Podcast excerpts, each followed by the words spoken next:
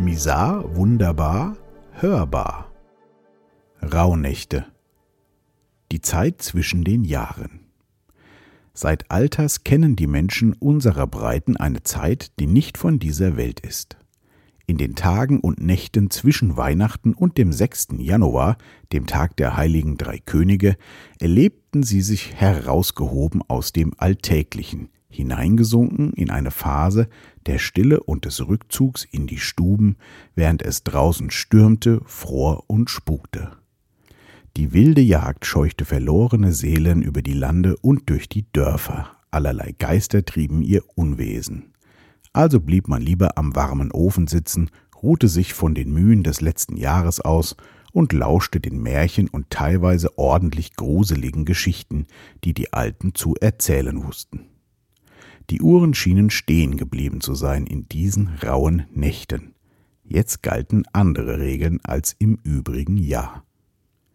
Aus dem Buch Vom Zauber der Rauhnächte von Vera Griebert-Schröder und Franziska Muri, welches ich zum Geburtstag von einer meiner Herzensmenschen geschenkt bekommen und die letzten Tage gelesen habe. Der Brauch der Rauhnächte war mir bis Ende letzten Jahres unbekannt und wurde mir von einem lieben Menschen näher gebracht. Die Rauhnächte beschreiben die Zeit von Weihnachten über Silvester bis zum 6. Januar. Ursprünglich wurde das Jahr anhand des Mondkalenders gezählt, welcher 354 Tage umfasste. Als später die Zeitrechnung auf den Sonnenkalender umgestellt wurde, hatte man 365 Tage und es ergab sich eine Differenz von zwölf Tagen, eben die Rauhnächte. Von daher wahrscheinlich auch der uns oder zumindest mir bekanntere Begriff zwischen den Jahren. Eine Zeit, die ich schon immer als besonders empfand, kehrte bei mir dort auch immer Ruhe ein und ich zog mich in den engsten Familienkreis zurück.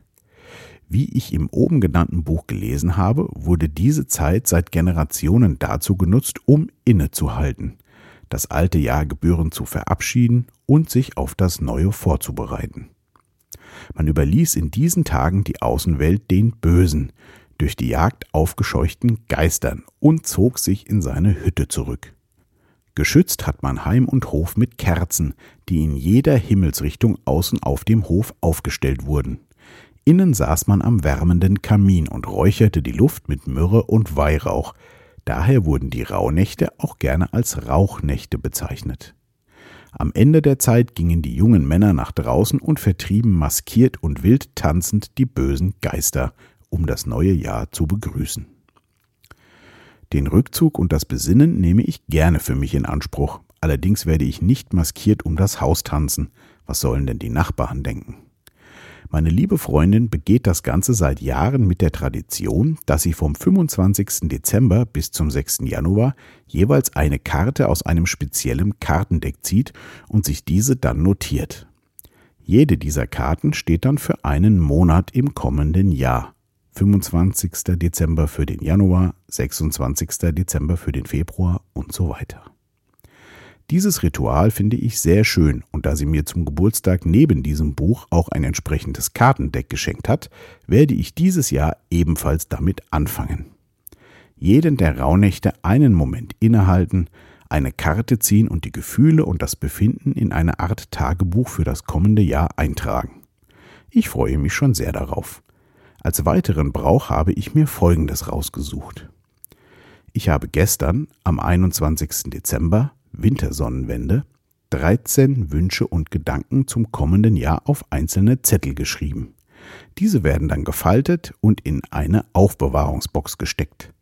In den Rauhnächten zieht man dann jeden Abend einen Zettel, ohne sich anzuschauen, was draufsteht, und verbrennt diesen, gibt den Wunsch also ab an das Universum. Nach den Rauhnächten bleibt dann ein Wunsch übrig, und dies ist der Wunsch, um den man sich selber kümmern muss finde ich eine sehr schöne Sache und ich bin schon in Vorfreude auf mein Tun. Wie auch immer ihr diese Zeit verbringt, ich wünsche euch ein frohes Weihnachtsfest und eine gute Zeit mit euren Lieben. Bleibt gesund und wach.